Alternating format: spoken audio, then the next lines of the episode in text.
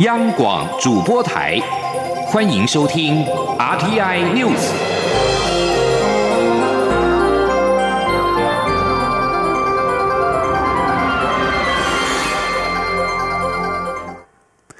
各位好，我是主播王玉伟，欢迎收听这节央广主播台提供给您的 RTI News。今天是二零二零年一月七号，新闻首先带您关注选战焦点。蔡英文总统六号启动全国车队大扫街，车队从故乡屏东丰港出发之后，一路沿着台一线行经屏东、高雄与台南，轮番陪同民进党各地立委候选人拜票。尤其扫街车队进入铁票区大台南时，不少英粉热情破表，手持各式各样的标语，挥舞旗帜替蔡总统加油打气。而在六号白天的扫街活动之后，蔡英文总统六号晚间在嘉义举办大型的造势晚会，英德佩再度同台为民进党总统立委大选催票。总统在造势大会上火力全开，批评国民党只会唱衰，且提不出政见。他呼吁支持者一定要出门投票，让民进党总统连任，国会过半，总统才有后盾，面对压力不会屈服，更不会被扯后腿。听听记者刘玉秋的采访报道。选战最后冲刺，蔡英文总统六号启动全台大车扫，一路从屏东出发，行经高雄、大台南，晚间再前往云林、嘉义举办三场造势晚会。蔡总统并与副手赖清德在嘉义造势晚会上再度同台，全力为民进党总统、立委催票、顾票、拉票。蔡总统在嘉义晚会上火力全开，暗讽对手国民党总统候选人韩国瑜竞选至今没提几项政见，却把时间拿。来骂他，台湾在进步、改变、走向世界当下，却有股力量在扯后腿。不仅要把台湾拿回去，还要分化台湾，把台湾锁在中国，走向威权。国民党只会唱衰民进党，就连黑鹰直升机出了意外，还牵拖是国运不昌隆。总统重申，政党可以竞争，但对军人只有一个选项，就是团结。总统说，国家的内部在改革，也照顾人民的生活，但中国对台湾。的文攻武赫从未停止。民进党九合一大败时，中国以为有机会，因此提出一国两制台湾方案。但他要说不可能，他是台湾总统，他知道台湾人的愿望，主权民主不可能交换，所以呼吁支持者一定要去投票。如果二零二零大选让国民党推翻了民进党近四年来的改革，一切的努力将会白费。一定要让民进党总统胜利，国会过半。总统说。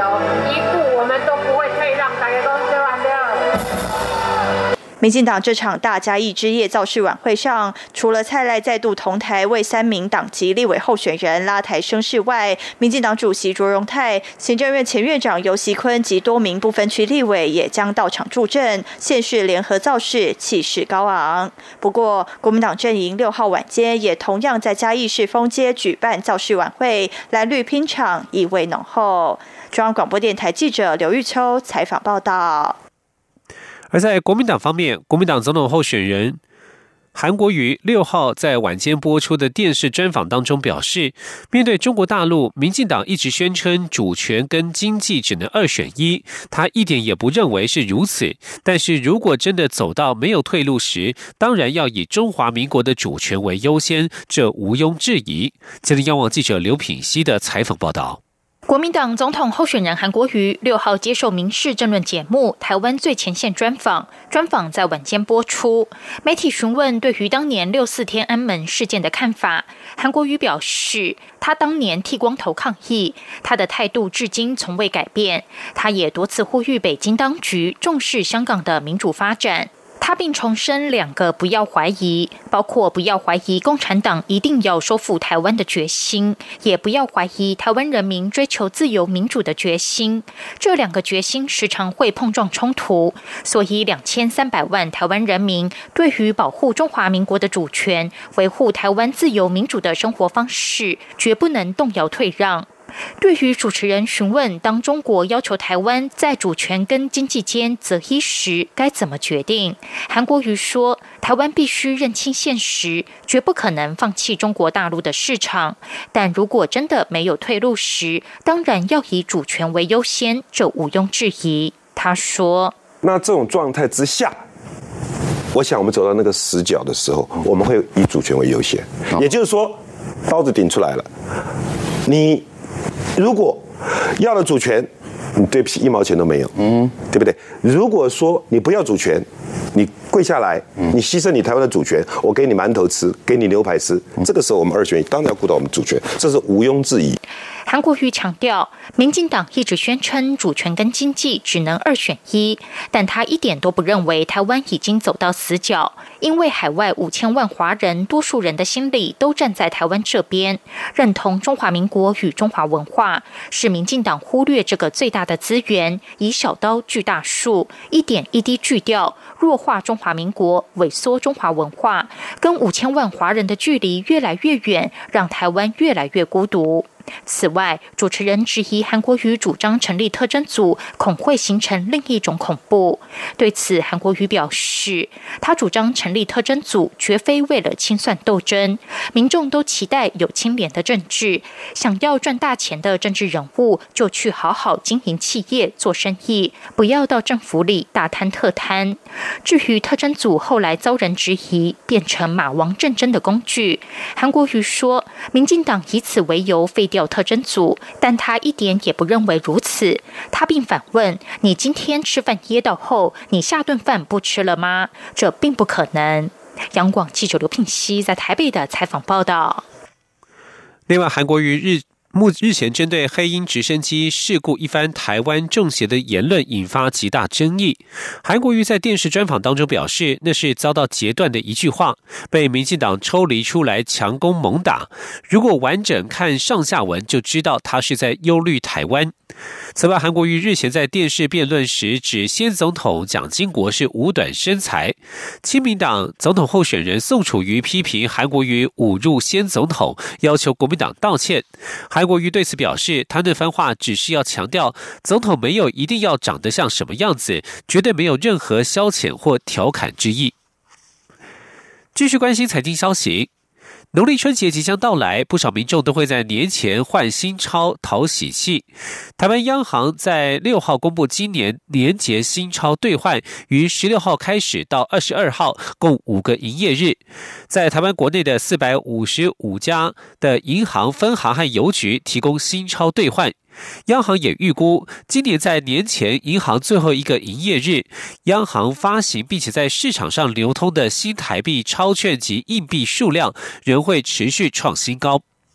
近几年政府推动行动支付，不用手机就可以付款的各种配兴起，但是以去年。农历过年前的银行最后一个营业日，新台币最高发行额为两兆六千一百七十五亿元，比前一年大增了一千四百三十二亿元，增幅达到百分之五点七九，连续十一年刷新历史新高纪录。显见，在农历过年前，民众发红包或是现金交易的热度仍然不减。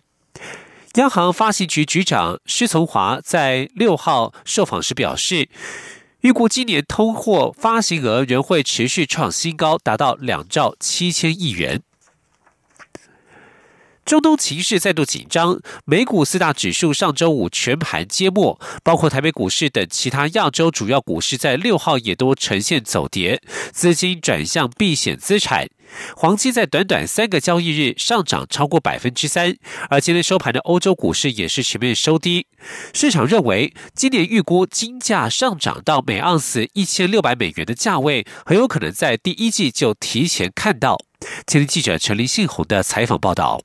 美股持续创新高，带动市场对于避险的需求。以黄金价格来看，从前年八月底的低点到去年二月呈现第一波上涨，去年五月下旬到九月初则是第二波。至于从去年九月开始到十一月底，在完成底部测试后，十二月金价开始进入上涨的趋势，且从每盎司一千四百五十美元上涨至一千五百三十美元。由于上周五美军击毙伊朗指挥官。伊朗扬言报复，中东紧张情势再度升级。避险资产的黄金在经过周末两天的酝酿后，六号早盘飙涨至近一千五百八十美元的价位，也就是短短三天涨幅就超过百分之三。市场也分析，由于地缘政治、美洲贸易战等不确定因素，黄金价格在今年一样也是避险的主要资产。不少机构本来就预测上看一千六百美元至一千七百美元，甚值。更高。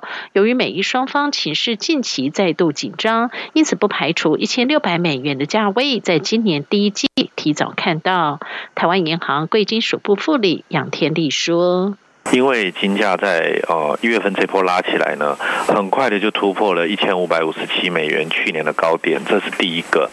第二个呢，也很快的突破了大约呃在一千五百二十美元上下的一个压力线。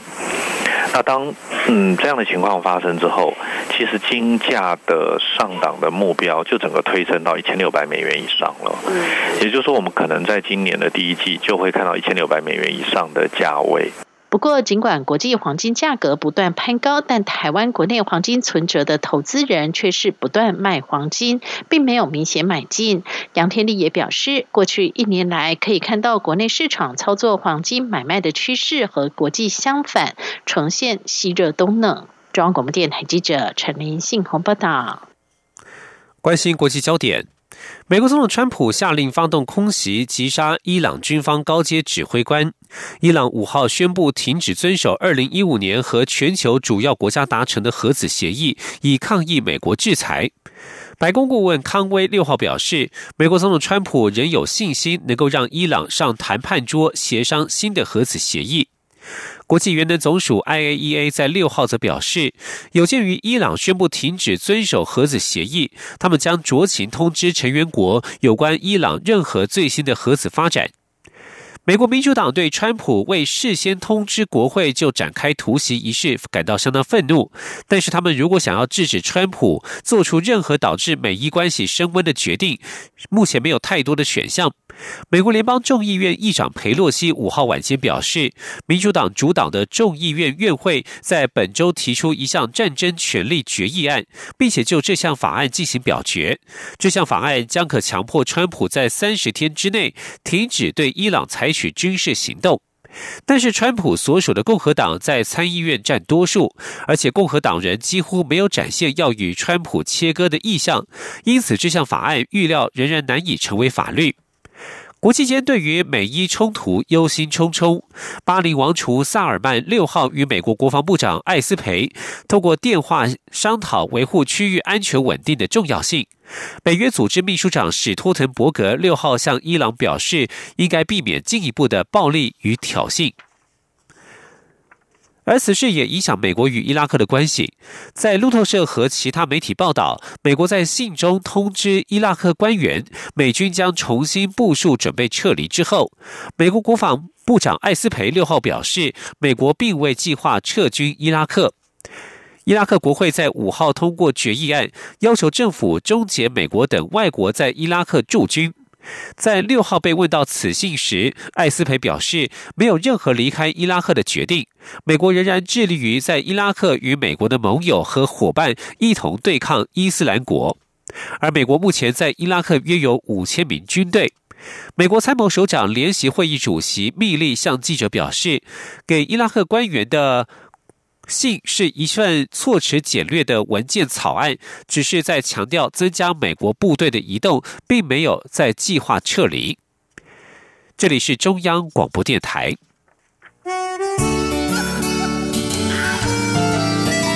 是阳光穿透了世界之窗，是阳光环绕着地球飞翔。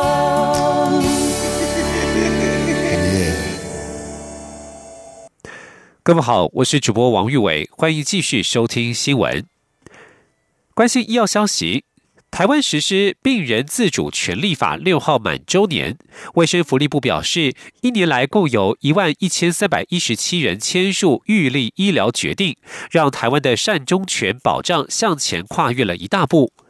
另外，卫福部在六号进一步公告，包括了泡泡龙、渐冻症等十一类罕见疾病，可适用病主法。未来一旦相关疾病经医师确诊符合临床要件，可依据患者事前签署的预定医疗决定，进行相相关的医疗处置。请听记者肖少平的采访报道。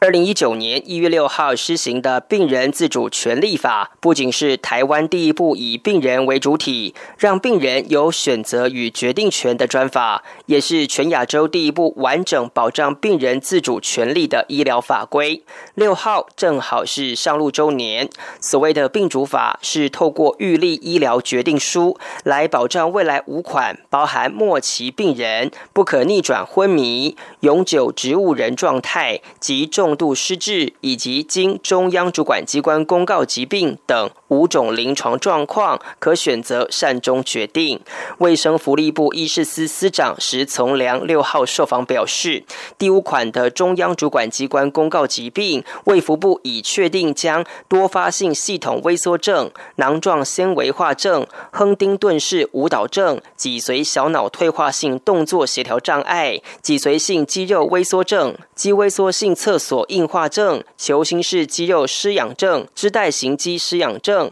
线状肌肉病变、原发性肺动脉高压以及遗传性表皮分解性水泡症等十一类疾病列进适用范围，并明定疾病的临床适用条件。他说：“那我们今天公告的意思就是说，还有十一种人，那么除了他的病到前面的那四款之外，那今天公告里面的临床条件如果符合的时候，那么他也可以执行 AD。”石从良表示，这十一类罕病是去年三月由病友团体提出申请审核，每年三月都会开放各界提案。他说：“我们没有任何的预设条件啊，就是只要有人提，我们就会进入这样的程序，每年会做一次。”卫福部表示，根据统计，目前已经有一万一千三百一十七人完成预立医疗决定注记。石从良强调，事先签署只是预防有来不及表达的情况，但如果患者在末期时意识清楚，想要安宁缓和医疗，院方也会尊重。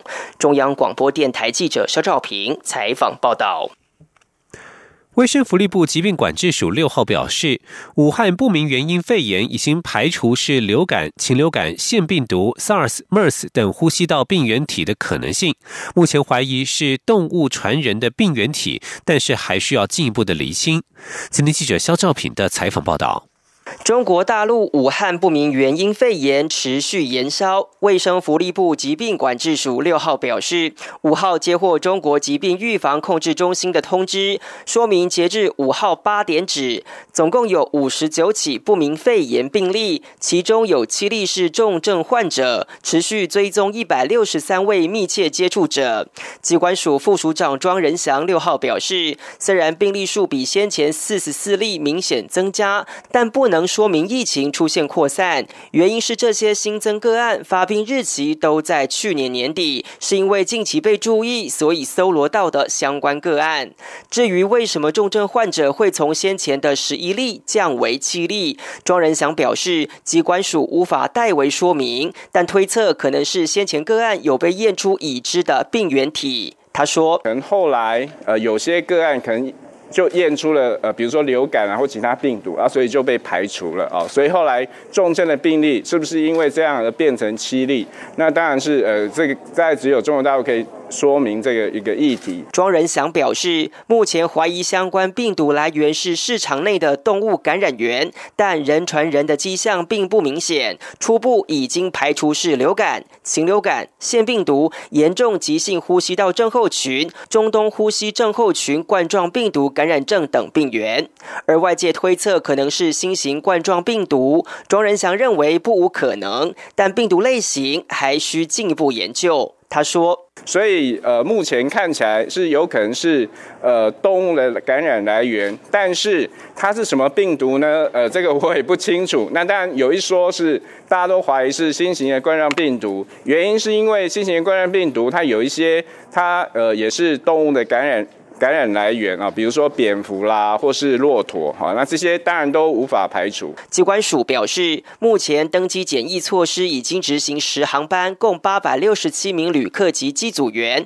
当中有八位轻症旅客，但经评估后返家休养，由地方政府持续追踪。机关署提醒，临近武汉区域的国人应避免前往华南海鲜市场以及接触禽鸟。如果返国两周有呼吸道症状，就应尽速就医。中央广播电台记者肖兆平采访报道。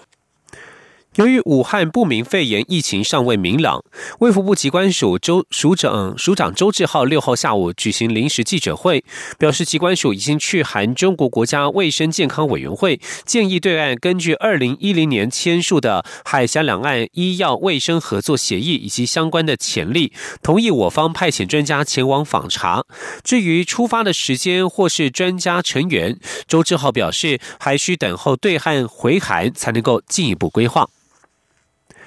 关于远航停飞之后后续的相关问题，远东航空在六号发信给员工，表明去年十二月薪资将延后发放，六号无法入账，但是说明已经有企业愿意投资远航，相关的投资细节本周内可完成。劳动部对此表示，会要求北市劳动局进行检查，若确定违法，最重可罚新台币一百万元。远航去年十二月十二号无预警宣布停飞，理由是资金筹措困难。后来又说要拼复飞，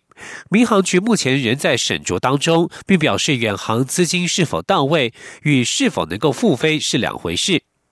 远航去年十二月的员工薪资应该在六号入账，不过远航在六号下午发信给员工，表明因为集团及远航董事长张刚伟等人的资产与投资受到银行查封，导致公司资金受到严重影响，原定六号发放去年十二月的薪资，不得已必须延后，请员工见谅。